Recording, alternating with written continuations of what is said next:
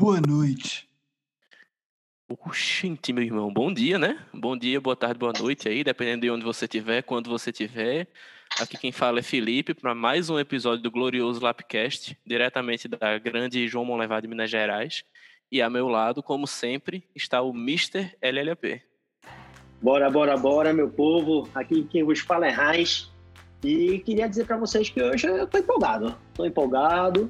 Hoje é dia de mudança. Acho que vocês vão gostar do que tá para vir por aí, mas mas vamos lá, vamos com calma que a gente está aqui para fazer o que a gente sabe fazer melhor. Como, como eu gosto de falar, a gente tem. Se tem uma coisa que a gente sabe fazer é falar mal de time alheio, né? Então hoje a gente vai fazer um pouco disso. Rapidamente falar de quem paga para a gente falar bem de certos times, tá? E, e para fazer isso, certo? Com forma qualificada, gabaritada, a opinião abalizada do, do cara que é especialista em levantamento de dados, né? o cara que sempre se prepara quando é convidado, o nosso querido Deco. E aí, pessoal, obrigado pelo convite, estou sempre à disposição aí. Me sinto até uma espécie de quarto, quinto elemento, quarto elemento, sei lá e tal, do, do Lapcast. Me sinto em casa aqui. Pra gente, em parte é uma honra, mas em outra parte a gente fica até com um pouco de medo por nossos trabalhos, né, Heinz? Às vezes, quando vem convidados Isso. desse nível aí, desse quilate, é um pouco complicado é sempre complicado chamar Deco e chamar Daniel, que os caras roubam a atenção, né? Tem um pouco de ego não... envolvido, mas faz, faz parte. É. A gente tem que trazer melhoria, né? Se o cara é bom, tem sim, que estar aqui. Sim. É, eu, eu, não, eu não tenho a parte felina, né, do, do, dos comentários de Daniel, mas eu, eu tento fazer o que eu posso. e consegue, e você faz muito bem. E diz aí, Felipe, Obrigado, pra gente, hein? Hoje, hoje o que, que o pessoal pode esperar depois do nosso período sabático, né? Deixamos o pessoal sem Lapcash um tempinho, merecido. Vocês não merecem, eu queria registrar isso. Mas diz aí, o que, que eles podem esperar de hoje? Hoje gente, eles podem esperar duas coisas. Primeiro, a qualidade de sempre do programa, né? Alto nível. Segundo, caos. Hoje vai ter muita coisa, hoje vai ter surpresa, hoje vai ter bomba. Mas antes da bomba vai ter o quê? Análise de toda a LLAP. Os melhores, os piores e os medíocres. Vamos falar dos medíocres também. Vai ter gente que vai deixar de ser comentada? Vai. Mas aí é o medíocre do medíocre. Aí já é um pouco demais. Né? Depois a gente vai partir para o anúncio. Mas já foi anunciado no grupo, né? A Best Ball. Teve spoiler. Partir... Isso, já teve spoiler no grupo da, do, da nossa liga Best Ball, mas Deco vai sistematizar um pouco melhor aqui para vocês, vai falar um pouco. E depois eu vou fazer a divulgação do sorteio dos grupos e das posições do draft da Best Ball. E aí em seguida vai ter bomba, vai ter surpresa, mas isso aí a gente deixa mais pra frente. Vai ter coisa boa aí que tá saindo do forno, acho que vocês vão gostar. Aguardem, meus amigos, aguardem. É isso, pessoal. No nosso primeiro bloco de hoje, conforme anunciado, né, a gente vai fazer uma análise geral da, dos times da LLP, deixando claro já de antemão que não é uma análise do draft, né? Teve gente que saiu beneficiada com os, os eventos que ocorreram após o draft, teve gente que saiu prejudicada. Então é, como se fosse um Power Rankings. Não vai ser um Power Rankings que a gente não vai elencar todos os times, mas é como se fosse uma situação atual dos times, nossa análise. E aí a gente fez uma votação é, entre nós três, eu, Heinz e Deco, para consolidar quais seriam os quatro piores, os quatro melhores na realidade, a gente só queria consolidar isso mesmo. Quais seriam os quatro piores e os quatro melhores. Mas aí teve times que acabaram sendo citados entre os melhores que não entraram na consolidada e a gente vai falar um pouco deles também. Nas quatro piores acabou sendo unânime. É, os quatro times que foram elencados como os quatro piores foram unânimes. A gente votou do mesmo jeito, inclusive na mesma ordem. E Eu não sei. Começar... Eu não sei, rapidinho, Felipe, só te interromper aqui rápido, né? Eu não sei o quão preocupante pode ser pro pessoal. Não que a opinião da gente valha de grande é, bosta, sim, né? Sim. Mas Sim. quando três caras que você ranqueia do mesmo jeito, né? Que os, que os times. Acho que pelo menos um sinalzinho amarelo aí tem que ligar o alerta, velho. Não, com certeza, com certeza. É. Ano, ano passado o meu time tava, acho que era o pior, o penúltimo pior do, do, do primeiro Power Ranking, né? Eu acabei conseguindo chegar até longe, não, não fui campeão então, então mas. É, cheguei, mas cheguei longe até. Então, eu lembro que a nossa opinião e bosta. É. Exato. É. Eu lembro que ano passado foi engraçado, porque ano passado Heinz e Thiago votam. Thiago eu tenho certeza, Heinz eu tenho quase certeza. Disseram que o time de Nino era um dos melhores, botaram o time dele no topo e eu botei no Bolton, tá ligado? enfim, no fim das contas, né? A gente sabe como ele foi bem. É, então, se preocupem porque hoje foi unânime. Se preocupem um pouco porque hoje foi unânime. Mas também não quer não é. O destino de ninguém tá traçado, né? Tirando o Diogo, que realmente o time vai ter outras lesões e vai piorar. É, mas vamos, vamos lá, né? Começando pelos piores. Em 16, me coube a honra de falar do time de Marcelo, né? O time que figurou na lanterna de todas as nossas listas, o time de Marcelo. E aí já entra um pouco daquilo que eu, que eu falei de, na introdução, né? Um time que sofreu pós-draft. Sofreu a perda de J.K. Dobbins, que era talvez o principal valor do time pelo valor da posição de running back. Tipo, beleza, Tyreek Hill foi a primeira escolha dele, mas eu acho que pelo valor da posição de running back, J.K. Dobbins era parte da locomotiva que podia carregar esse time em algum lugar.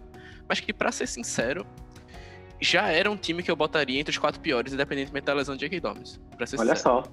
Não sei, não sei se eu botaria como o pior, como eu acabei botando. Mas era um time que eu botaria como entre os quatro piores. É, infelizmente Eu eu, acho que- tenho que concordar, Felipe. Eu acho que é um time que tem muitos, muitos jogadores. É tipo, é um, é um time, um draft até um pouco esquizofrênico, eu acho, sabe? Tem jogador que é de teto, tem jogador que é de piso. E aí eu acho que vai acabar que o time vai ficar no meio do caminho e não vai conseguir muita coisa. Tipo, beleza, ele tem um Tyrant que pode ir muito bem, mas que não dá certeza nenhuma. Ele tem um flex em Jarvis Landry que tem um bom piso, mas, pô, ze- zero teto. Desculpa, Jarvis Landry eu, eu já draftei ele vários anos, mas zero teto. Eu gosto. Aí os running backs dele, antes mesmo da lesão de J.K. Dobbins, um dos titulares seria Chase Edmonds. Eu acho que ele vai ser titular da Arizona, mas isso não é certeza, tá ligado? Conner tá lá, é um cara que, que pode perder muita carregada. É, E eu acho que já era uma situação complicada. É, Meu áudio cortou, não foi? Não, perdão. Não, mas não isso é cortou. normal. Não, Segue aí, segue aí. Estou sendo um- uma situação técnica aqui, mas eu vou seguir na análise. É, Quanto aos wide receivers, eu, eu gosto bastante de, de Cooper Cup, mas tipo, porra, pra um time que já tá tão machucado nas outras posições, Cooper Cup como wide receiver 2, Cooper Cup é um baita wide receiver 2 pra um time que já é bom nas outras posições, tá ligado? Eu gosto dele, ele seria um ótimo wide receiver 2 pra um time que fosse bom no restante. Mas não é o caso. E aí tem umas escolhas muito suspeitas também. Comenta, Garola. escolha- Isso. Comenta, Ah, tá, Garola, por favor. Ainda mais É, no momento, é né? que, como é que vai comentar, né, amigo? É porque eu não tô, eu não tô com a lista do draft aqui, mas eu tenho certeza que Ah. quando o Garoppolo foi pego, eu tinha muito QB melhor, pô. Eu lembro disso, eu tenho essa lembrança na minha mente. E assim, é um QB que pode ser que na semana 4 não esteja mais em campo, tá ligado? E aí você pega e aí depois você vai ter que, que se aventurar na sua sorte no na waiver pra pegar QB, tá ligado? Enfim. Eu acho muito complicado. Sonny Michel não vejo muito valor nele. Não via no Patriots, não vejo no Rams. Eu vejo até algum a mais agora, mas mesmo assim, não muita coisa. É isso, velho. Eu acho que é um time fadado. Porque tem times que são ruins, mas que você olha assim e diz, porra, pode ser que isso, isso e isso dê certo e o time vai lá pra cima, tá ligado? Esse aqui não é o caso. Eu acho que a gente só pode. Assim, acho que faltou só um comentário, né, que é importante. Que a gente sabe que o Marcelo ele segue a escola Glauber de Choro, né? Pelo menos seguir, ele até deu uma parada. E talvez ele esteja seguindo também a escola Glauber de manter jogador que vai perder a temporada no banco normal, né? Sim, Porque. com certeza. Dobbs está ali, inclusive tá nem, tá nem no. No IR, né? Ele Não. tá ali normal. Não, não velho. tá no banco, ele tá no banco. Ele tá... É, não, é, e, inclusive hoje Dobbins já foi colocado no injury reserve, que não pode nem sair da, durante a temporada. Então, assim, realmente é. Mas, mas Deco, aí tu tá, que- deixando, de- tu tá deixando de levar em conta o fator humano, pô. Ele É. já tá integrado ao elenco de Marcelo, ele vai ficar ali no banco. É verdade. É, Ordon- vai motivar o restante da é isso aí. galera. Um- uma coisa só para comentando o que o Felipe falou, só para trazer um pouquinho, já que, que eu, eu sou conhecido por trazer alguma coisa de informação, então vamos lá, estou trazendo dados. É, após Garópolo né, ter sido escolhido por Marcelo, é, os quarterbacks que saíram no draft foram Matt Ryan, Melhor, Kirk Cousins, melhor, Baker Mayfield, Melhor. Zach Wilson, melhor. Winston, Watson, Cam Pode ser Newton, melhor. Patrick e Derek Carr. Pronto, todos seja, eles eu saíram. acho, eu acho que, inclusive, então, né, na verdade, o Hugo tem que até agradecer a Marcelo, porque se Marcelo pega um quarterback um pouquinho melhor, Hugo ia ter um quarterback ainda né, mais abaixo, que Hugo acho que foi a exato. última pessoa a pegar quarterback. Né? Titular foi. inclusive, que inclusive, é, titular, que inclusive Hugo está justamente uma posição acima de Marcelo, né? A gente também foi unânime aí e o Hugo ficou ali na 15ª colocação, né? E o que acontece com o time de Hugo é porque, assim, falar que o time de Hugo ah, tá sofrendo com lesão, aí é um pouco de chover no molhado, né? Todo ano é a mesma, a mesma conversa. Então aí não tem nenhuma uma questão nova. Esse ano não foi diferente, né? Ele, ele apostou em Etienne, inclusive vai ser conversado em outro momento, mas Etienne estava no time de Hugo também na Dynasty, né? Então um risco em dobro aí se fudeu, tá? Mas para além da lesão em si, algumas coisas já são questionáveis, pô, no time de Hugo, sabe? Que aí você vai parando e vai observando, beleza. A primeira escolha dele, eu acho que ele pode começar por aí. Afinal, a primeira escolha tem um puta peso, né? A gente sabe. E a primeira escolha dele foi Hopkins. Cara, eu tenho Hopkins na Dynasty, gosto muito, sou fã de Hopkins. Mas naquele contexto, a gente sabendo como a liga da gente é escassa para algumas coisas, eu achei muito, assim, impulsivo. Ele foi muito impulsivo em pegar Hopkins. Eu vou tá dizer ligado? uma palavra só. Eckler. Isso. É, ele tinha opção para fazer melhor, né? Que ia dar mais segurança pro time dele, ia fazer o time dele rodar mais direitinho ali, mas ele foi em Hopkins, né? É, o que não necessariamente, como pode falar, seria ruim, mas no momento eu acho que pedia uma escolha diferente naquele ponto, tá? Tem a questão do quarterback. É, a gente sabe que o segurou muito a questão do quarterback. Ele até vai ficar puto comigo, porque uma rodada antes dele, dele pegar o quarterback, ele pensou em pegar e ele até conversou comigo, eu falei, não, talvez, eu acho que talvez Robolt, ele queria Matt Ryan no time dele. Que eu já acho uma puta escolha bosta, sabe? Assim, há muito tempo, antes de ter, tendo outros quarterbacks em, em, disponíveis, ele traçou que ele queria Matt Ryan nele, e por querer Matt Ryan, ele poderia esperar mais tempo, tá? Então isso aí também, também colaborou. Acabou que ele pegou Baker Mayfield.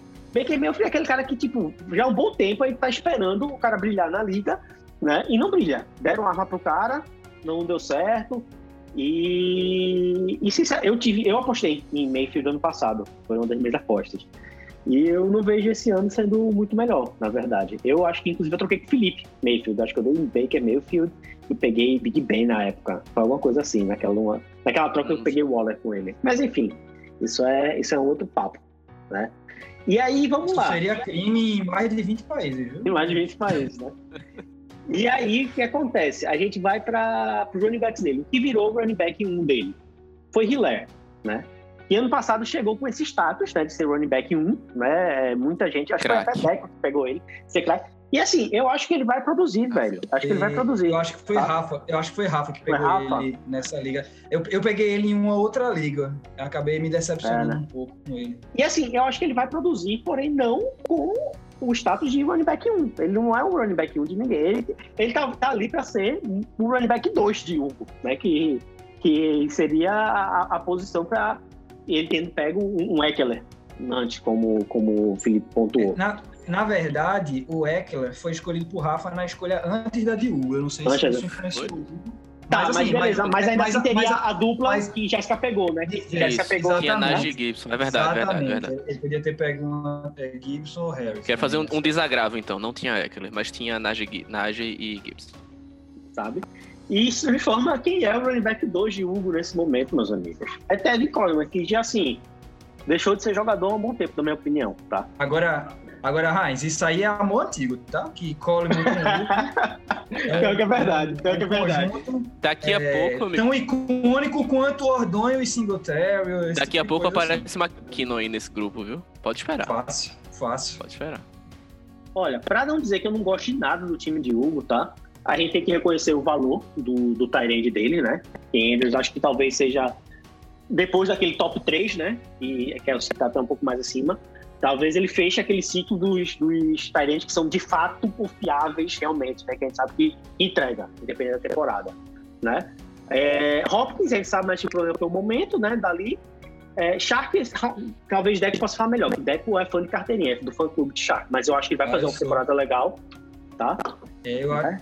eu, acho que é, é na verdade a, o, o, time de Hugo, como historicamente costuma ser, a parte, é, assim, a área mais forte do time dele é justamente a, né? Eu, eu acho que assim, Hopkins é um cara muito sólido. É, eu acho até como vocês falaram, ele talvez tenha saído um pouco antes, né? Por conta da, da liga da gente, o pessoal curtir tanto o running back, né? E cedo e tal. Então, eu acho que não, não teria sido melhor. Mas assim, Hopkins é um baita jogador.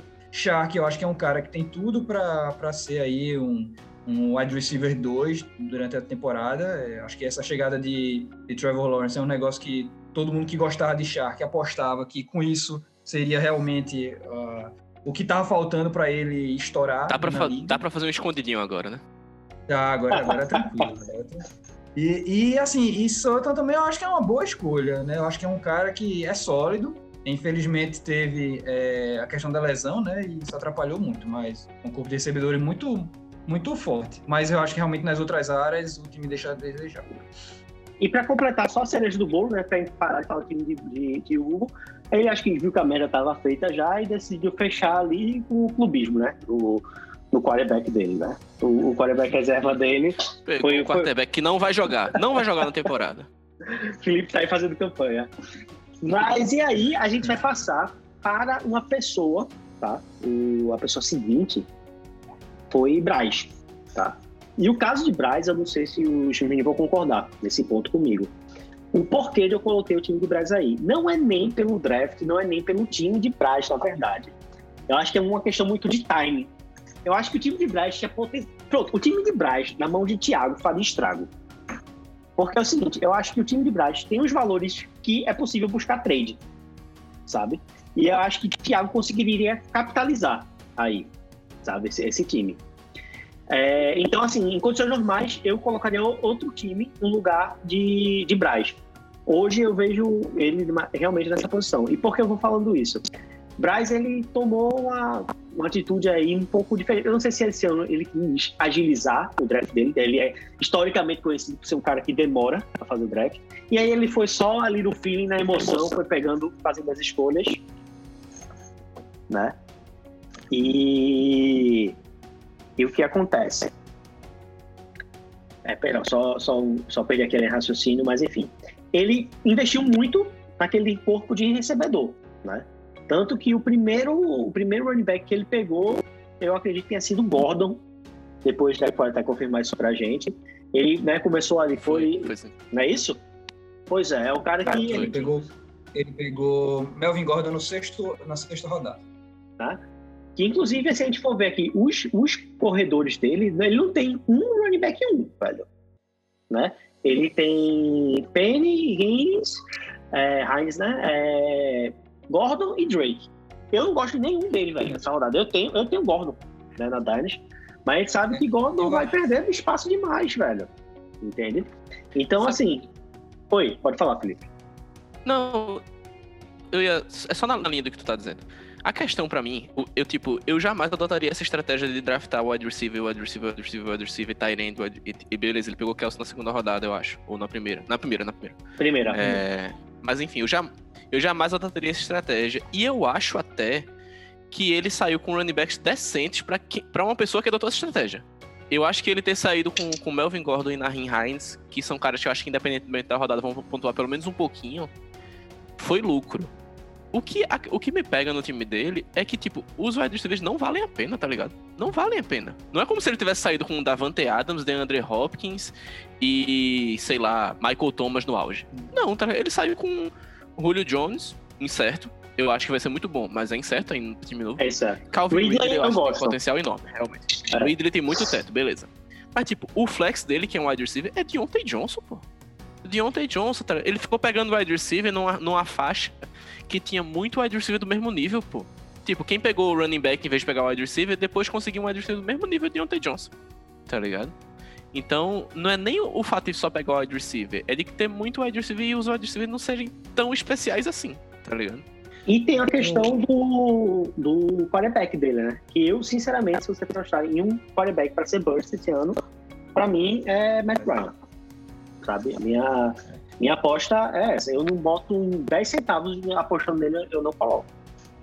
É, eu acho que ele deve, ele tem assim, é uma temporada muita mudança, né, na verdade, no time do Falcons, né, com, com a saída de Julius Jones.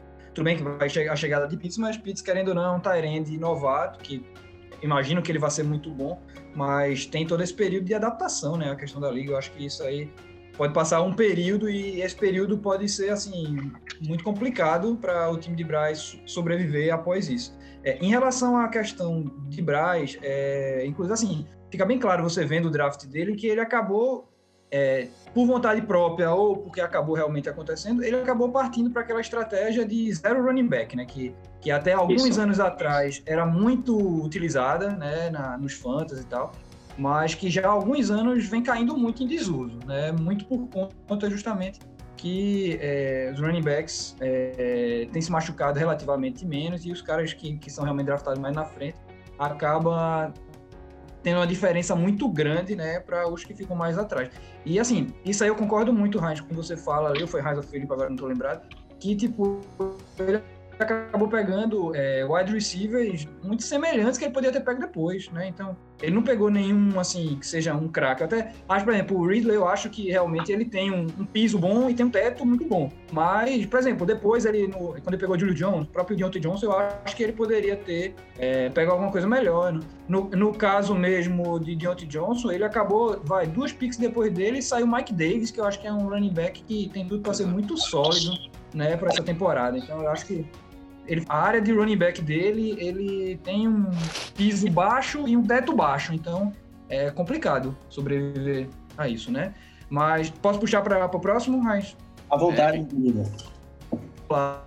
é, é, a quarta escolha, né, que no caso seria a, a, o décimo terceiro, né, no, no, nosso ranking, seria o time de Glauber, né? O time de Glauber é, começou ousando bastante, né, no draft, virou notícia por conta da preferência né, por Jonathan Taylor na, na escolha número 6. E muita gente achou que foi um reach. Eu, eu acho também, acho que, que ele poderia ter saído um pouco depois. Ele deixou passar running back bem mais consolidados, né, como é o caso de Chubb, de Aaron Jones, de Barkley, e enfim, de outras opções, né? E acabou que na volta ele pegou AJ Brown, que eu acho que é uma opção boa, mas ele enfim, podia ter, ter mexido. Depois eu até acho que ele evoluiu um pouco no draft, certo? É, no final do draft ele pegou alguns jogadores, talvez, que tem um pouco eu achei mais interessante, mas, por exemplo, Mike Evans é um cara que eu não, não curto, eu acho que, enfim, eu não, não, não considero, não tenho muita opinião positiva sobre ele, então eu, eu não teria pego,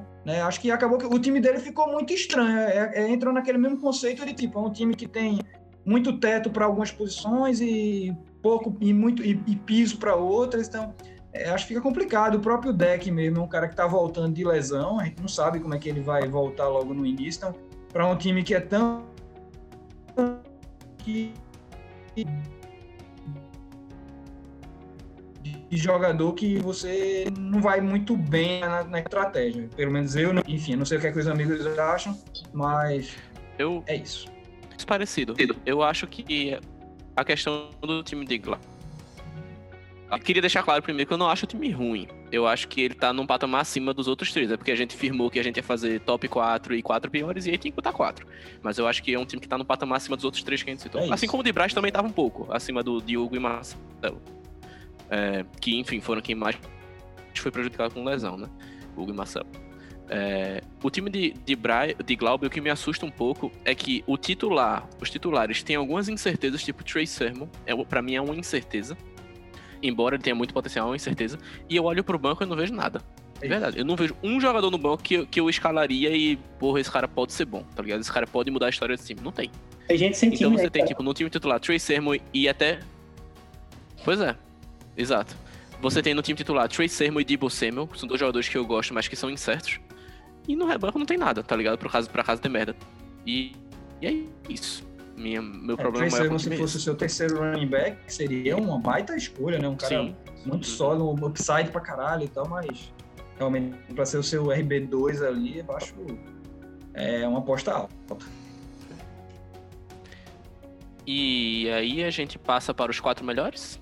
Eu acho que a gente pode sim, né? partir, né? Pra onde, os que brilharam, né? Os que brilharam nesse, nesse momento.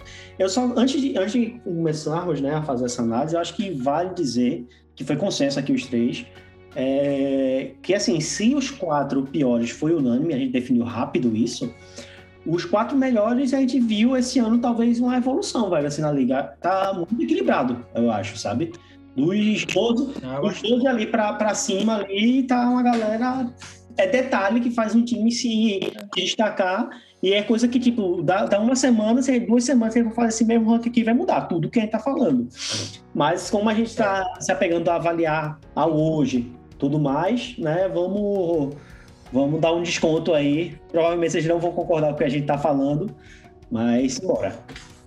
É, e assim, eu acho que essa questão da, das opiniões vai muito por conta de estratégia. Cada um tem, tem a, querendo ou não, uma preferência por um tipo de estratégia. Tem gente que gosta mais de ter um piso maior, tem gente que gosta de ter mais um realmente um teto maior. Então, vai muito de acordo com isso, né? E a, as escolhas da gente acabou, acabaram indo, eu acho que bem nesse caminho, né? Então, Exato. por isso que mudou tanto, né, de um para outro. Exato. E aí, em quarto lugar, e entrou em quarto pelo meu voto, porque eu botei ele em segundo, e aí acabou que meus dois amigos não votaram nele, e ele conseguiu essa vaguinha em quarto lugar. É o atual melhor representante do filipismo, né? O time de Ordonho. O que é que eu gosto do time de Ordonho? É um time muito seguro, eu acho. Não tem como dar errado, tá ligado? Eu acho que é um time muito cercadinho. É um tipo de abordagem que eu, que eu gosto, que eu seguia muito até o ano passado. Tentei dar uma, variada esse ano, que enfim. Mas é um tipo de abordagem que eu gosto. Porque o time dele, eu acho que o time, é um time à prova de bust. Porque é o seguinte. Lamar Jackson, todo mundo sabe que vai ser um quarterback bom, ainda que ele jogue mal. Mesmo que ele jogue mal, ele vai. A, a liga tem pontuação de first down de corrida, ele vai correr para touchdown, etc. Aí tem Aaron Jones, é uma certeza. Tem a Mari Cooper e Justin Jefferson de wide receiver, é uma dupla muito boa. Robin Anderson eu acho é um excelente flex. É um dos melhores do melhores flex da liga, eu acho. A única coisa que eu torço o nariz, um pouco, torceria, deixando claro, o nariz um pouco, é o running back 2, que é Singletary. Só que ele tem Rojo no banco. Então eu acho assim, o, a chance de nenhum dos dois conseguir ser pelo menos razoável é muito pequena, tá ligado? São dois caras que eu acho que oferecem pelo menos algum piso, tanto o Ronald Jones quanto quanto o Singletary. Eu vou dizer uma coisa, E além disso, ele pegou um Tyrande que eu Rapidinho, eu, eu ouso dizer que ele tem um running back 4 melhor que alguns running backs 2 daquela galera lá de baixo que a gente comentou. Tem, tem, tem, com certeza. Com certeza. O running back 4 dele, para dar o contexto aí pra galera, é J.D. McKissick, né? Que a tendência é que ele seja o running back de terceira descida de Washington. E a tendência é que o Washington é, esteja muito em terceiras descidas. Então...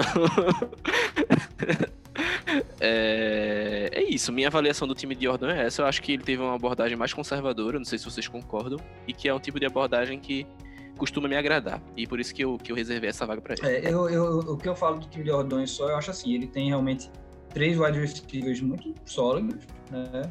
Acho que justamente por conta de ele ter três wide receivers tão sólidos, eu acho que ele podia não ter ido no AJ Green, sabe? Ele podia ter buscado um pouco mais de teto nessa, nessa escolha, até porque eu, eu sei que tá buscando é, piso, as, outra, as outras escolhas ele já tinha. Então, acho que ele podia ter ido atrás de algum rookie, algum cara que tivesse mais teto. Mas entendo a escolha, eu sei que o Ordonha também gosta bastante do DJ Green. É, ele pegou o Ertz também, que é, hoje né, não tem tanto valor quanto já teve na liga, mas caso é, tiver alguma movimentação, uma troca, ele pode valorizar bastante. Isso. É um time que se preocupa com o Tyrande, né? Acho que esse talvez seja o único time com três Tyrands no, no roster. Né? Ele tem. tem Ants e tem Hopper, né? São três Tyrands, mas enfim. É, eu, eu, gosto do time de Ordonho, eu acho um bom time. Como, como o Felipe falou, eu acho que é um time seguro. Mas, assim, eu acho que na liga da gente, talvez, assim, o pragmatismo acabe não indo tão longe. E aí por isso que eu acho que ele não ficou no meu top 4. Justo, justo, colocação justo. justa. A gente tá aqui para concordar e discordar, né? Não é todo eu fui por aí, tá certo, eu fui por aí também, Heinz. Minha, minha opinião foi justamente nesse caminho. Vocês têm, vocês têm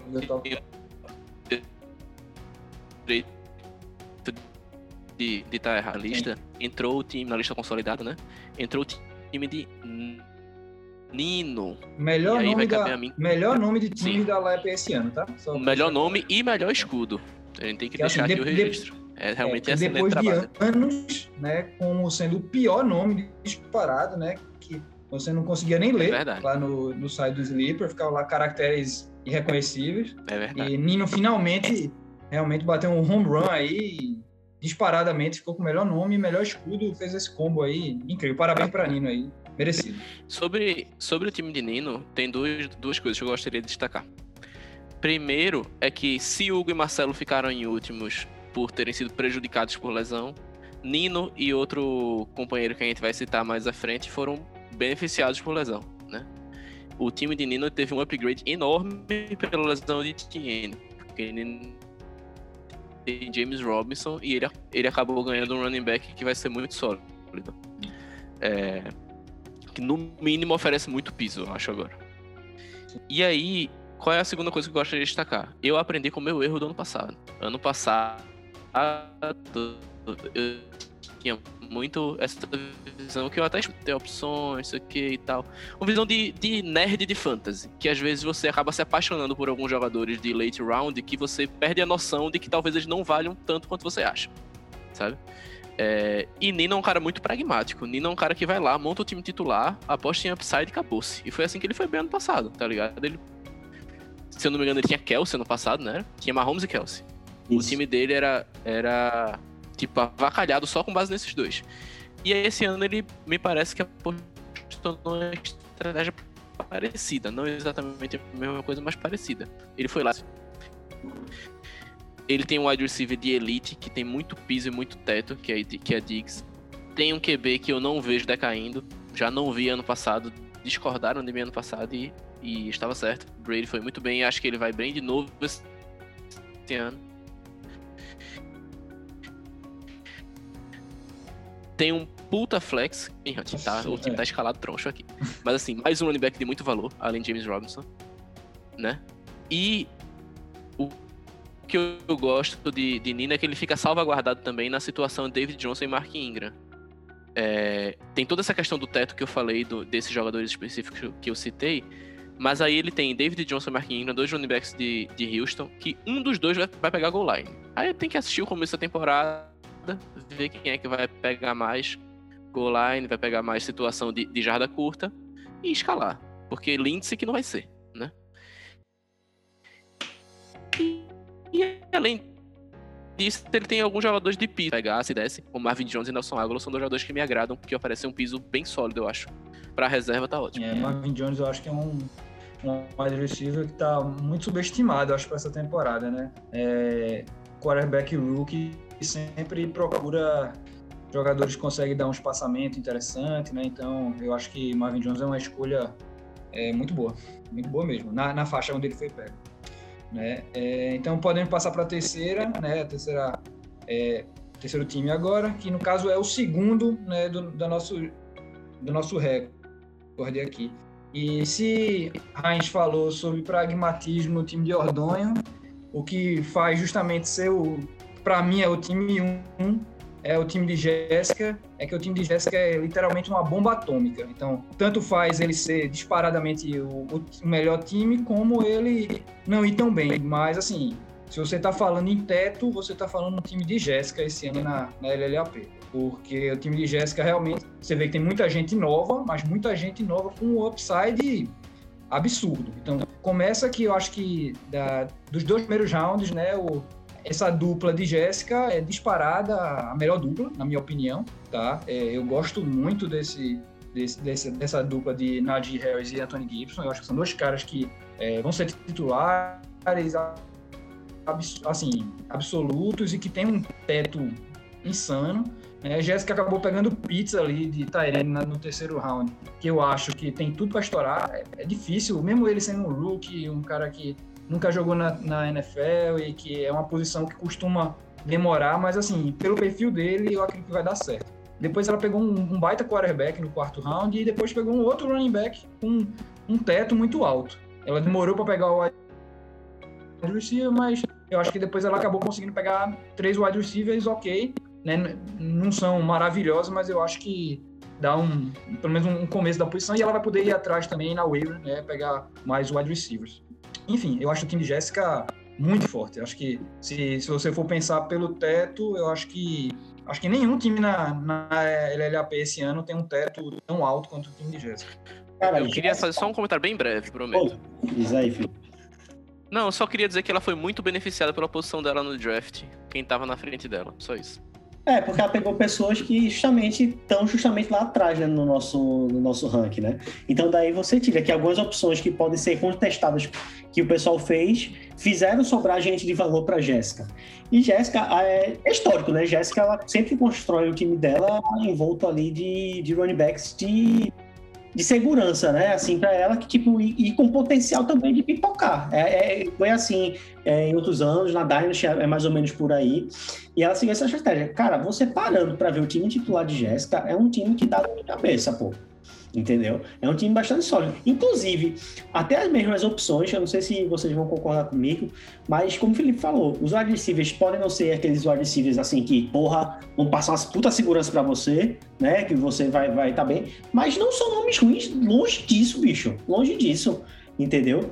É, a gente a gente vai tem, tem ali é, é eu, eu adoro o Curry Samuel esse Adoro. Money, ele tem uma expectativa, tipo, o ano dele de rookie foi bem bom, sabe? Tipo, pra, ninguém esperava ele fazer muita graça, então, assim, tende até a, a continuar melhorando.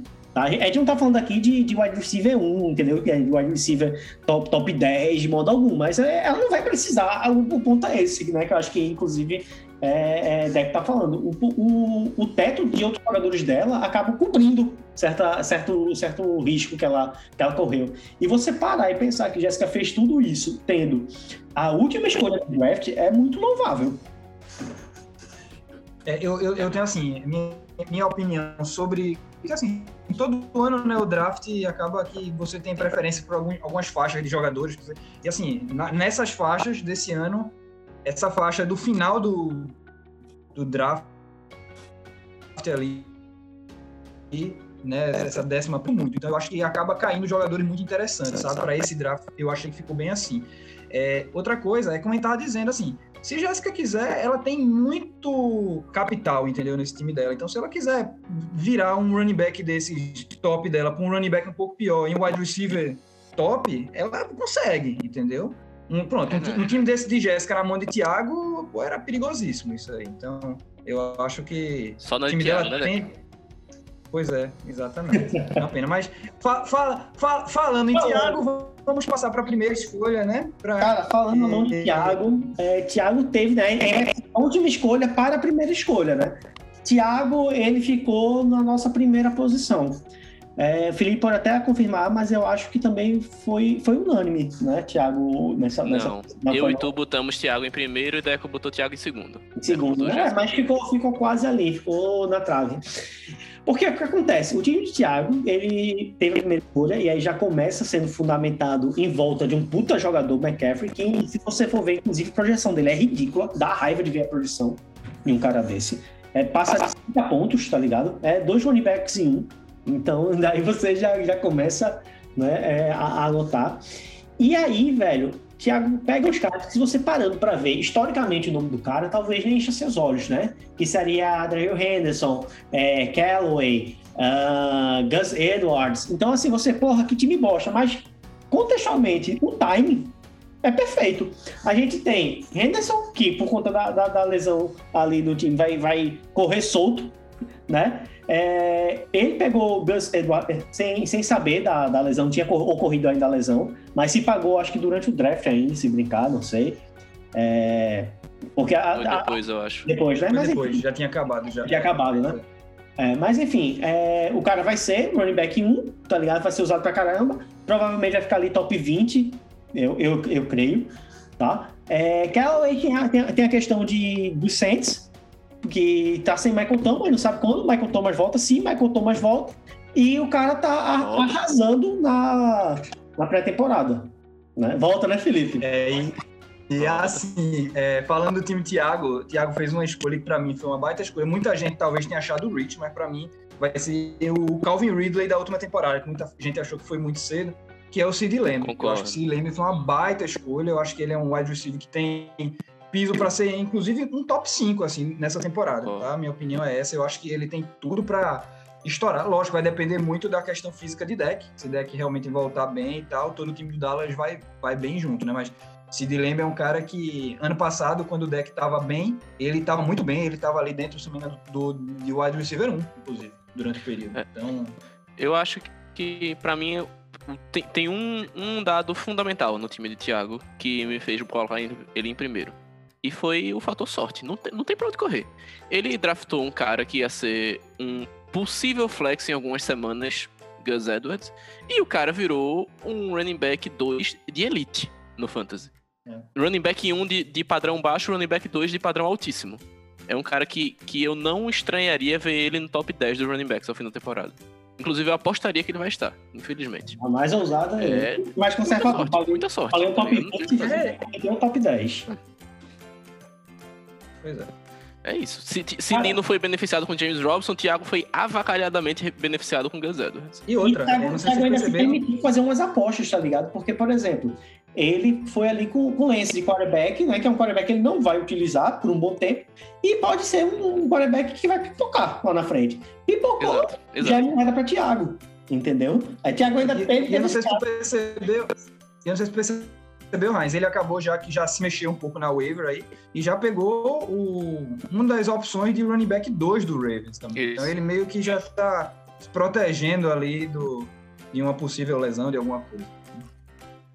É, eu acho, eu acho que Thiago, com, com justiça e sorte, né? Também conta aí, é, chegou nessa posição. É triste ver Thiago dessa forma, porque a gente sabe que o Thiago é um competidor perigosíssimo, né? É, é isso. Mas é foda. É isso. Foda, mas é isso. Mas se a gente falou dos últimos colocados, dos primeiros colocados, como o Felipe tinha dito, como teve uma divergênciazinha ou outra, vale a pena fazer algumas menções honrosas, né? Uma galera que não foi consenso, mas teve um trabalho que é digno de ser elogiado e a gente critica muito, mas também na hora de passar um pano a gente passa. E começa passando teu pano aí, Deco. Quem tu acha que merece aí uma pincelada rápida da nossa parte? Rapaz, tiveram algum, como a gente falou, né, tem muitos times bons na liga e aparentemente pelo draft, inicialmente a gente tem valor.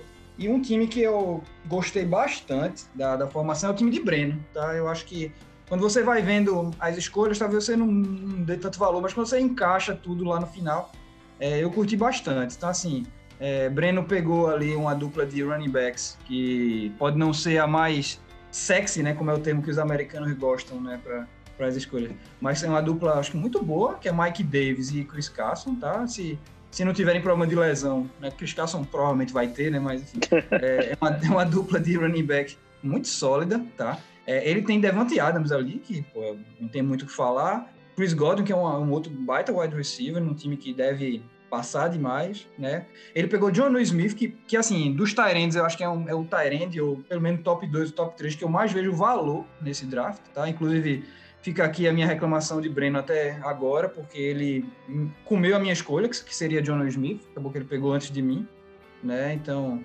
é, fiquei, fiquei chateado, tá bom, Breno?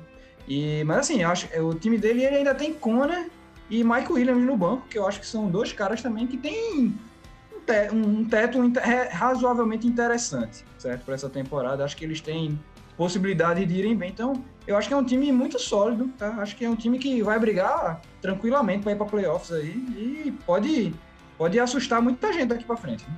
É um, é um time de operários. E aí a gente passa para a segunda menção honrosa que vai caber a mim e que é sobre o meu time.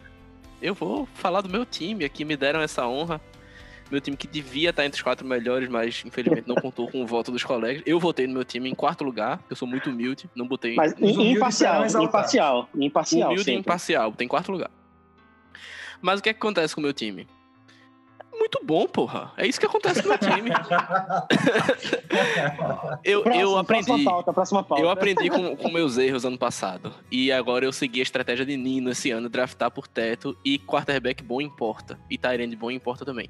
Agradeço a quem deixou chegar em mim Logan Thomas, que vai ser um Tyrande muito diferenciado esse ano. Agradeço a quem não pegou Mahomes também. Agradeço demais. E além disso, eu tenho Camara, Miles Sanders, se Deus quiser, vai bem. Amém. E fiz uma aposta de que eu gosto muito em wide receiver, que é Jerry Judy. Acho que é um cara que vai despontar esse ano, que é drop é bronca safada. Drop se resolve. e é, aí. Eu, eu, eu, não vou falar a questão do Michael Thomas, né? Aqui, é. Meu sucesso assim, depende de Michael Thomas, tem isso também. Eu, eu quero ligar umas, umas três vitórias antes de Michael Thomas voltar, porque ele voltando aí é. É, mas aí, aí, aí, é isso que eu ia dizer, Felipe. Tu, tu me contou até no, no privado é, toda a estratégia né, por trás dessas coisas de Michael Thomas e faz muito sentido. Acho que tem, tem tudo ali atrás para dar certo. Então, se o teu time realmente encaixar como se espera, Michael Thomas pode ser um league winner aí para tu esse ano. Fora a defesa de Carolina que vai botar uns 15 pontos por jogo. The, the Legend é. of the Bust, é isso aí. Exatamente, Legion of né? Bust.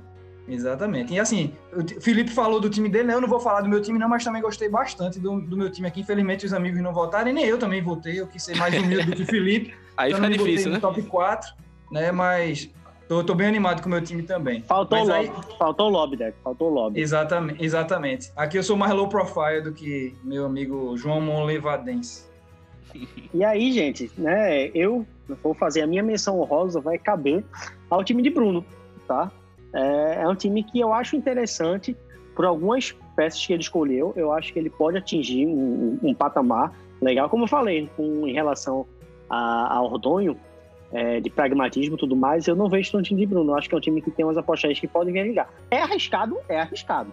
Mas, por exemplo, é, a gente pega um time que é, ele começa por Dalvin Cook ali, que eu gosto pra caralho, né? É, foi segunda escolha e por isso também esse puta valor, né? Mas a gente vê ali, eu gosto muito de Davis Chenot, certo? É um cara que eu pretendia pegar mais, mais abaixo e eu acho que o valor dele é bem interessante. Corey Davis, eu acho que finalmente é o ano do cara, tá? Eu acho que agora a mudança, a eu mudança... acho que meio que já foi ano passado, né? Se ele é. fizer o mesmo que fez ano passado, já tá de bom já tamanho. Tá ótimo, tá ótimo. A, a mudança de áreas. Cara, o Waller foi um dos caras que me levou ao título ano passado. Então, assim, é, é eu acho que, inclusive, o Waller é o Tyrant 2 para critério de fantasy hoje em dia. Eu concordo. Eu concordo. Tá? Eu acho que passou, passou Kiro em relação a isso. Tá?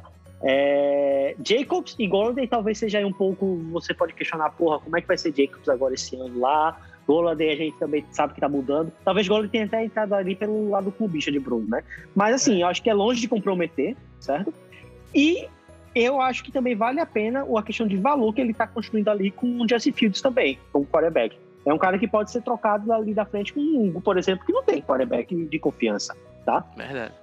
Eu acho Verdade. que é um time que, que se encaixar, que se ele contar com um pouquinho de sorte das coisas engrenarem, aquele Bruno que a gente viu no passado, que ganhava por margem mínima de ponto, vai ser um time que ganhando por uma vantagem mais tranquila. Só bem rapidinho mesmo, é era o time. Eu quase botei em quarto lugar. Eu, de última hora eu tirei o time dele por conta especificamente de Golladay, que eu não gosto como jogador. E aí eu acho que ele corre risco de ser realmente um bust grande no, no Giants, com QB que não é tão bom assim, né? É, só por isso eu tirei o time dele e botei o meu também, né? Ali na, naquela imparcialidade. Mas seria é, o meu, meu quinto lugar, o time de Bruno. É, eu, eu penso um pouquinho diferente do de Felipe de Reis, né? Nessa escolha de Bruno. É, acho que, pra, na minha opinião, o time de Bruno tá um pouquinho para trás. Talvez por conta de que dois caras do time dele que foram escolhidos muito alto eu não vejo com um valor tão alto assim, que é o caso de Golladay, como o Felipe já falou aí, que eu também acho que tem tudo para ser um bust e tal para essa temporada, e o próprio caso de Jacobs, porque eu acho que Jacobs não tem mais esse mesmo valor que estão lendo ele essa temporada. Eu acho que o, o próprio time do Las Vegas tá, tem várias outras opções, tem o próprio Drake, e botaram bastante grana no contrato do Drake, então assim, eu acho que vai acabar reduzindo um pouco o valor do Jacobs. Então, por conta dessas duas escolhas, de, eu acho que. O valor de Jacobs. De Jacobs, desculpa, desculpa, desculpa. Tudo bem. Então, é. Pernambucanidade sempre aqui, certo? Então, é, é por isso que eu botaria o time de, de, de Bruno um pouquinho mais para trás, mas potencial tem, potencial tem para estourar ali. Né? E vamos lá para o último time de, dessas menções honrosas. Eu vou citar aqui o time do meu amigo Heinz, tá? Eu acho que o, o time dele tá muito bem formado. Eu acho que é um time muito competitivo, tá? Então, ele primeiro ele pegou o Sacon, né, numa escolha ali fora do, do normal para Sacon. De né? graça, né? De saiu, graça. saiu barato. Tudo bem que existe toda a questão do risco, né? O, o risco existe, mas é, de acordo com a, se, se acontecer o que se espera, vai ter saído de graça, vai ter sido realmente um jogador top 3, top 4 ali e tal. Vai. Foi décima escolha? Nona escolha, né, Raiz? Foi nona escolha. É, é nona escolha. Eu acho ele legal. É, a tua dupla de wide receiver, eu acho que é uma dupla muito sólida. Eu acho que é das melhores, assim, da, da liga. É que é Metcalf Woods. Eu acho que Woods é um cara que tem tudo para ir muito bem esse ano. Tá? Eu acho que é, é, um, é uma baita escolha de wide receiver. É, tem o próprio Hawkinson, que é um, é um Tyrande que tem tudo para dar certo, né? E o Damian Harris, que eu acho que é um running back que, caso o Cam Newton não seja o titular, né, como se espera por algumas pessoas, menos por outras, é, Damian Harris pode estourar bastante, pode ser um league winner aí também para Heinz. Então, bem, rapidamente, desculpa, Deco, tu ia falar mais alguma coisa? Não, acho que era isso mesmo. Heinz pegou também o kicker dele, que, que ele sempre gosta, né? Que é o Butker. Então, Butt kicker, chutador é, de bundas. Butt kicker, exatamente. Então, é isso aí. Bem rapidamente eu concordo com tuas considerações. A única coisa que me preocupa um pouquinho no time de Heinz, mas eu acho que eu botaria ele naquela região de sétimo, tipo top 8, top 8 da liga. É, é que, tipo, ele tem um flex que eu considero muito suspeito, que é Zach Moss, e no banco atrás dele não tem ninguém de quem eu goste. Eu entendo que Marquis Brown é um valor e tal, mas eu não gosto. Só isso. Tirando isso, eu concordo com todas as, as ponderações. Eu, eu não vou comentar tá, sobre o meu time, mas eu queria só deixar a lição. Felipe, é assim que se faz, entendeu? A gente paga para falar do nosso time, a gente não fala do próprio time. vou, vou, certo? Ano que, pro ano que vem eu aprendo. E passado... Nem passado... pagando, nem falando, né? Então... passado esse período né, de, de, de avisos e informações né, da, das nossas análises, a gente vai passar pro. Vou passar a palavra para Deco, né, que estava convidado hoje aqui não só pela capacidade analítica dos times, mas também para anunciar uma novidade do nosso grupo para essa, essa temporada, uma liga nova, né, Deco? Fala aí um pouquinho aí como é Isso. é esse esse mock de luxo. É, vamos lá, o Best Ball né, é um formato de liga que vem crescendo muito, certo? Tanto nos Estados Unidos quanto fora. Tanto que o próprio Sleeper implementou né, esse, esse sistema de, de ligas agora recentemente. E isso foi um dos motivos de ter. É, é uma forma mais fácil de poder jogar né, o, o formato de ball. Mas assim, é, o legal do ball é porque é uma estratégia completamente diferente tá, do, das outras ligas que nós jogamos. Então a Dynasty tem todo aquele pensamento a longo prazo, né, a Redraft tem, tem toda a, estratégia de draft, de movimentações. E a Best Ball é uma liga que você vai draftar agora, mas com um pensamento um pouco mais à frente, mas não tão à frente, né, como, como a Dynasty. Então, é, é uma estratégia diferente, né? A ideia é que ela tem uma dinâmica bem diferente também da, das outras ligas, né? Então, é, a Best Ball, só para deixar bem claro aqui para quem não conhece ainda, ela funciona da seguinte forma: tem o draft, né? E após o draft, ninguém pode se mexer, ninguém pode fazer troca, ninguém pode fazer waiver, ninguém pode, enfim, pode se mexer em nada. Então, o seu time vai ser pro resto da temporada, né? O, o time que você draftou. Então, você vai acabar pensando em quem pode desenvolver mais durante a temporada. É, se você tem ali o handcuff de algum jogador é, que você acha que possa se machucar durante a temporada, ou você está querendo se resguardar ali. Então, a, a, é, a Best Ball é bem nesse caminho, tá? É, além dessa questão, né, da, disso, como é que funciona? É, a Best Ball, você, o, o próprio Sleeper, ele vai escalar os times para você. Então, ele vai pegar os melhores jogadores da rodada, de cada posição, e você vai ter a melhor pontuação do seu time possível durante a rodada. Então, por exemplo, você tem lá é, seis wide receivers. Se três wide receivers teus é, zeraram ou não jogaram, enfim, paciência, não tem problema. Mas se os outros foram bem, pronto, resolveu tua vida. Então, é, se por acaso você não vai ter aquela questão de ter que escalar ninguém, de ter o risco de botar alguém que está machucado, enfim, tudo isso aí, isso não acontece. É basicamente o, o loser e o Marcelo do mundo invertido, então. Exatamente. Uma baita definição. Tá de parabéns, amigo. É, Obrigado. É para esse tipo de coisa que nós que nós trabalhamos. Essa foi para Hugo. Essa foi para Hugo. Essa, foi Essa foi, especialmente para Hugo. Pois é. E para Hugo, inclusive, que vai jogar best ball, se pô, você escalou seu jogador, ele se machucou, não tem problema, Hugo. Você tem outros jogadores lá para poder jogar, entendeu? Então não tem problema. Você, você, consegue sobreviver bem a isso. O tá? que Hugo vai então- draftar de handcuff é uma piada, meu amigo.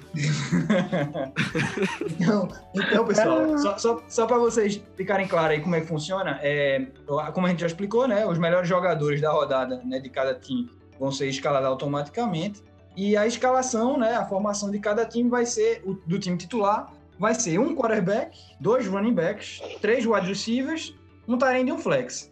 Nada de defesa, nada de kicker, para felicidade de Thiago. Me perguntaram se o que é que Thiago ia achar de uma liga que ele não pode fazer trocas. Eu acho que ele vai curtir bastante, já que não tem defesa e kicker. Então eu acho que é, tem, tudo tem o, o, o, ônus e o bônus, né? Eu exato, acho que no exato. final ele vai, vai sair bem, bem fortalecido dessa, dessas opções. É, em relação ao draft, né, é, tem, é, o draft ele tem quantidades limites por posição, né, então você vão ser 17 rodadas, né, 17 rodadas no draft.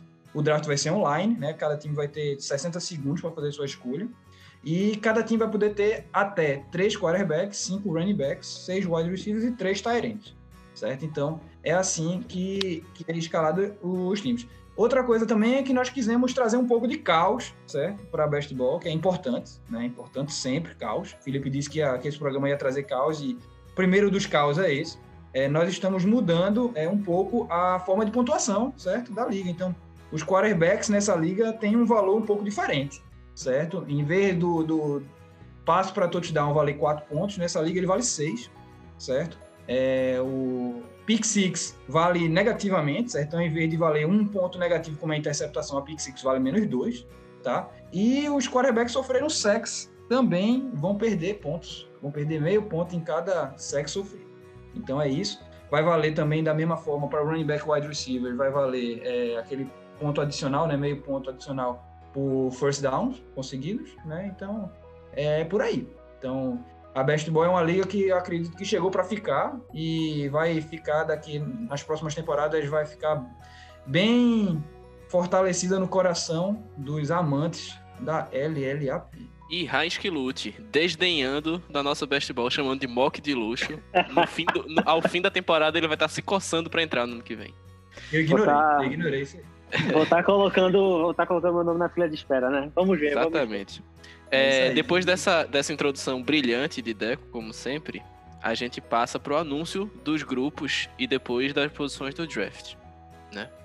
É, somos, vão ser três grupos. Que eu não, cada... que eu não tô sabendo, tá, Felipe? Só, só pra Ninguém, deixar é, claro. Só quem sabe sou eu. Ninguém sabe. Só quem sabe é Felipe. Eu e Jéssica, para ser justo, porque ela me ajudou na auditoria. Mas assim, tirando nós dois, ninguém sabe. E porque tu não resistiria, né? Tu falaria de toda é, forma. É, eu ia contar, não tem como. Eu sou fofoqueiro pra caralho. é... é, então é o seguinte: é, três grupos, cada grupo com quatro pessoas. O schedule vai ser todo mundo enfrenta todo mundo, e quem é do mesmo grupo se enfrenta duas vezes. E o que vai completar 14 semanas, e aí playoffs. Quinta, é 15, 16 e 17, porque a NFL agora tem 18 semanas, né? Então a 17 não é mais a última. É...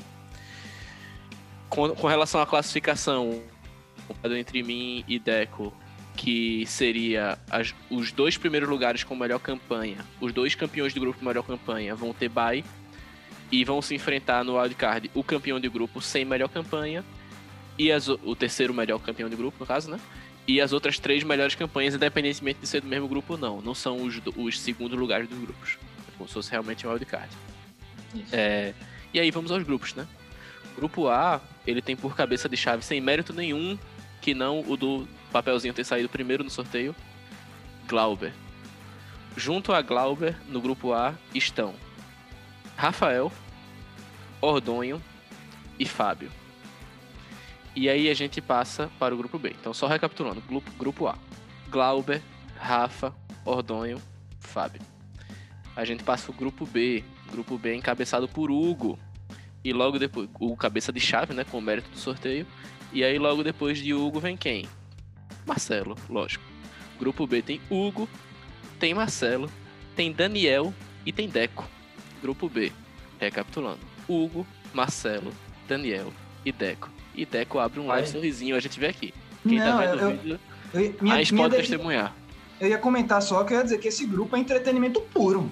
Ele botou, ele botou. Duas semanas, duas semanas de confrontos durante a temporada. Exatamente. Não tem como isso não, não dar certo. Essa liga já é sucesso. Já é, sucesso. é, porque vocês, é porque vocês não têm acesso a todas as ferramentas que a gente faz. A gente, quem já participou aqui sabe que faz pelo Zoom. E aqui no Zoom, quando saíram os nomes, que isso é o nome de Deck, Deck escreveu aqui no, no chat. Todos patos. E foi. Vi agora aqui. Infelizmente o Lucas não tá aqui em casa, né? Agora é, para ele poder imitar o patinho aqui no, no Lapcast. Mas fica pra próxima, vai rodar. E aí, é, quem já fez as contas sabe quem é que tá no grupo C, mas para anunciar, né? O cabeça de chave sou eu. Eu fui o primeiro sorteado do grupo C. Então o grupo C tem Felipe, tem Breno, tem Jéssica e tem Thiago. Grupo C, recapitulando, Felipe, Breno, Jéssica, Thiago. Então só repassando os grupos novamente, grupo A, Glauber, Rafa, Rodon e Fábio. Grupo B, Hugo, Marcelo, Daniel e Deco. Grupo C, Felipe, Breno, Jéssica e Thiago. Parto logo para o draft. Alguém quer comentar alguma coisa? Heinz, enquanto analista imparcial. Vou seguir então.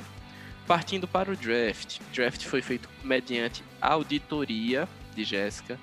Tudo feito na maior lisura e com imparcialidade. E aí eu vou anunciar agora as picks da 12 à 11, ok? Com a 12 pick ficou Ordonho. Vamos com a décima prim... Sim. Com a décima primeira pick, por favor, ninguém avisa ele, porque ele, ele me pediu no privado para não avisarem a pick dele, porque senão ele vai ficar fazendo mock, pensando, não sei o que, e ele precisa terminar as coisas do mestrado. Com a décima primeira pick, Thiago. O mestre dos décima... magos no grupo. O mestre dos magos, exatamente. Com, com a décima pick, Jéssica. Com a nona pick, a gente tem Glauber. Com a oitava pick, a gente tem Daniel.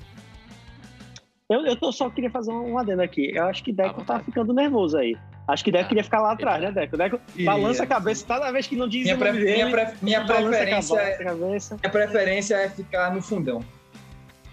Pois é. Então vou, vou, vou aproveitar a parada para recapitular. 12, Ordonho. 11, Tiago. 10, Jéssica. 9, Glauber. 8, Daniel. Havíamos parado aqui. E aí? Com a sétima pique, Marcelo. Com a sexta pique, Breno. Com a quinta pique, Rafa. Com a quarta pique, Hugo. Vamos separar mais esse bloco? Algum comentário? Ou eu sigo? O que é que tá achando, Deco? Estou ficando nervoso. Estou ficando nervoso. Vamos ver nessa altura, Deco. com essa nessa altura, nessa altura, é melhor ficar onde? Já que tá isso, tá na, na, nas cabeças. Rapaz, ficar entre as duas primeiras ali eu tô, tô satisfeito. Mas é, vai, ser, vai, ser, vai ser o primeiro draft dessa temporada que eu vou fazer dentro do top 5, tá? Eu, não, eu fiz outros drafts, eu fiz um no, na décima, décima segunda numa liga com 12, fiz um no, da gente eu fiz em sétima, e acho que foi isso. É, acho que foi isso. A outra foi a Dynasty que não então, então. Recapitulando esses últimos anúncios mais uma vez. 7, Marcelo. 6, Breno. 5, Rafa, 4, Hugo.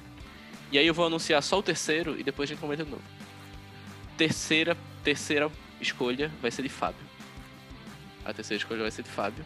E aí a gente tem o top 2, eu e Deco. Eu juro que foi imparcial.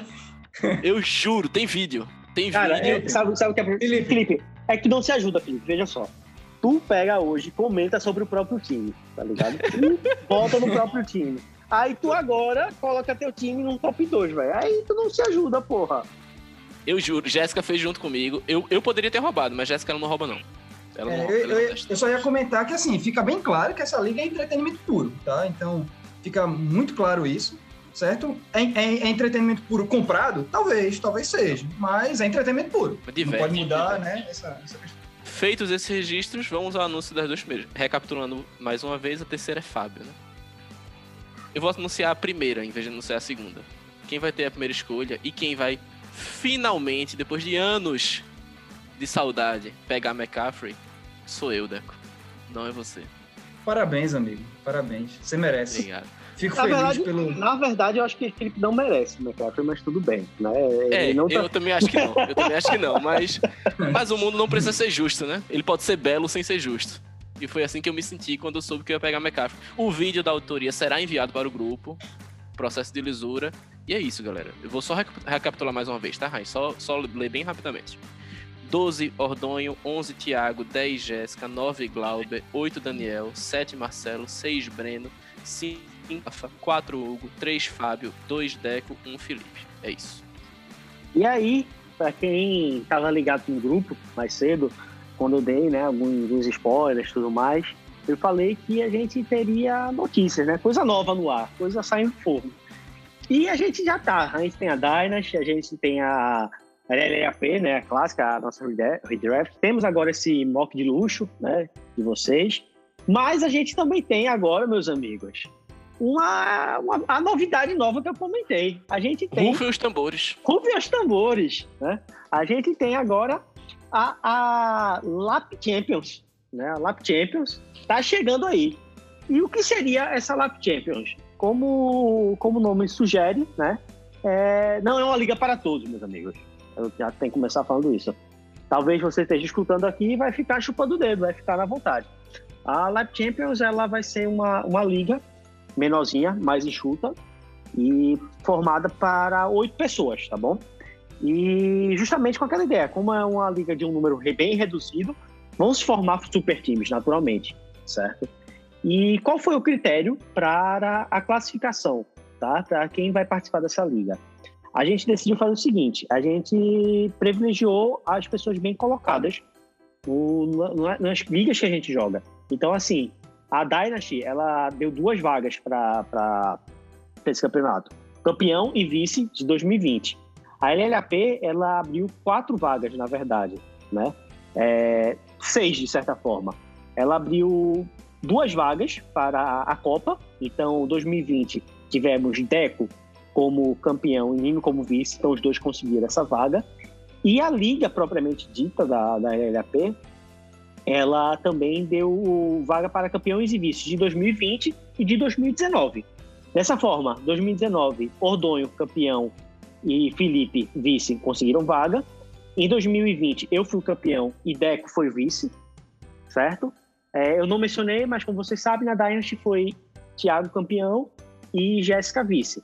Então, assim, na verdade, somando aí o pessoal, né, se vocês prestarem atenção, coisa que vocês não fazem, seriam sete vagas já preenchidas, porque Deco, ele foi tanto campeão da Copa como vice da Liga. Isso é deixou a vaga... Disso, é por conta disso eu vou ter dois times na Liga, não é assim que funciona? poderia, poderia, poderia ser assim. Mais chances para ganhar, mas não. É, a gente decidiu então ver pelo, pela classificação né, em 2020 né, e, e pelo desempenho no, no, ranking que a gente tem. E aí Daniel mordeu essa vaga, sobrou para ele e aí ele vai, vai fechar esse, esse elenco de peso. Então, só para recapitular, a gente tem quem participando da nossa primeira Lap Champions. Temos os três que estão aqui né, apresentando para vocês, eu, Deco e Felipe. Temos Tiago e Jéssica. Temos Nino, Ordonho e Daniel. Os oito felizardos que vão estar participando. É, só para mencionar, a partir do ano que vem, a classificação vai mudar um pouquinho. E aí vai ser, ser da seguinte forma: consegue vaga para Lap Champions. Campeão e vice da Dynasty, campeão e vice da Copa, campeão e vice da, da Liga e o campeão e vice da própria Champions, tá certo? Isso daí vão ser dessa forma que a gente vai formar as futuras as, os futuros participantes, certo? Em relação a, a, a, liga propriamente dita, tá? É, a gente ampliou um pouco o roster justamente por ter menos times, né? A gente decidiu fazer dessa forma. E tal qual a, a Ball, teremos três wide receivers, sendo que aqui a gente vai ter dois flex e teremos a presença tanto de kicker quanto de defesa, certo? É, dito isso, eu queria saber é, o que nosso querido Deco né, acha, o que, que ele espera dessa mais, mais esse novo empreendimento da, da LLAP. É, eu acho que é mais uma liga que tem tudo para ser sucesso de público, né? E com nossos patrocinadores também. Acho que vai ser uma liga que deve dar muita renda, né, para o pessoal. Eu acho que tem tudo para dar muito certo. Eu fico muito feliz de poder participar da primeira edição da, da Lap Champions. Né? A, a Lap Group é, faz mais esse futuro sucesso né, de, de, de audiência aí também na, nas redes sociais e na TV aberta, provavelmente vai ser transmitido pela Globo aí, os playoffs, já estou sabendo aqui, né? É, então eu fico muito feliz, fico muito feliz, fico muito animado, é um, é um formato diferente, né? Realmente eu não participo de nenhuma liga com oito, oito times, né? Então eu acho que tem tudo para ser muito interessante, muito divertido, né? Então é isso aí. Fico feliz, obrigado pelo convite, né? E, e vamos, vamos em busca de mais um título. Você conquistou, amigo, não tem que agradecer. Você conquistou duas vezes até. É, eu acho que é uma dinâmica, apesar de ninguém ter perguntado, eu acho que, que é uma dinâmica que vai acrescentar um, um atrativo novo a algumas situações da LLP. Tipo, queira ou não, você conquistar uma vaga na Lap Champions vai passar a ser uma meta também, tipo, você estar na Lap Champions do ano seguinte. Então você ser vice de uma Copa, vai ser triste, vai. Mas não vai ser mais tão triste assim. Você ser vice da liga vai ser triste? Vai, mas não vai ser mais tão triste assim. Você ser o campeão moral da Dynasty, perdendo para Thiago na final, vai ser triste? Vai. Mas não vai mais ser tão triste assim. Então acho que vai ter toda uma nova dinâmica envolvida, novas disputas, e enfim, acho que vai ser muito legal, muito legal. Só só realmente os que merecerão estar lá ano após ano, sucessivamente. Acho que a gente vai tem a tendência de ter uma rotatividade grande nessa Lap Champions. O pessoal vem surpreendendo aí nos últimos anos. Com exceção de Thiago, que tem cadeira cativa. É, exatamente, pela Dynasty, não tem jeito. É... Mas é isso. Muito feliz também de estar participando da primeira edição. E é isso. Vamos em frente. Vamos fazer história, amigo. Vamos fazer história. Vamos fazer história, exatamente. Baita bomba, viu, Raio? Muito, muito boa essa notícia. Mas é isso, gente. É, agradecemos aí mais uma vez a audiência de todos vocês. É, semana que vem, já antecipo, vamos ter mais um episódio, tá? A gente vai trazer um pouco da análise da, da Dynasty. E semana que vem começa a liga, né, meus amigos? Começa a temporada, vai dar o pontapé inicial, né? Então, estamos ansiosos para ser mais um grande ano do nosso grupo. É, uma honra, uma honra como sempre, um prazer estar aqui mais uma vez. Ótimo programa, pessoal. Espero que curtam, espero que tenham gostado das novidades. É... E é isso. Vamos aí, em breve mais um episódio. Tamo junto. Um abraço para todo mundo. É isso aí, pessoal. Obrigado pelo convite e estamos aí sempre. Tá vendo, Felipe? Eu te falei, porra, que a gente não precisa de Thiago para fazer podcast. Achei nada. Não, acho errado, velho. Na moral, nada a ver isso aí. Porra, falta de consideração do caralho, pô. O cara tá sempre aqui com a gente. Não. Desse jeito eu vou sair, isso não fico não, na moral. Na moral mesmo. Pera aí, porra. Não, vai ficar no lugar dele não, na moral mesmo. Meu irmão, fica tranquilo, vai dar certo.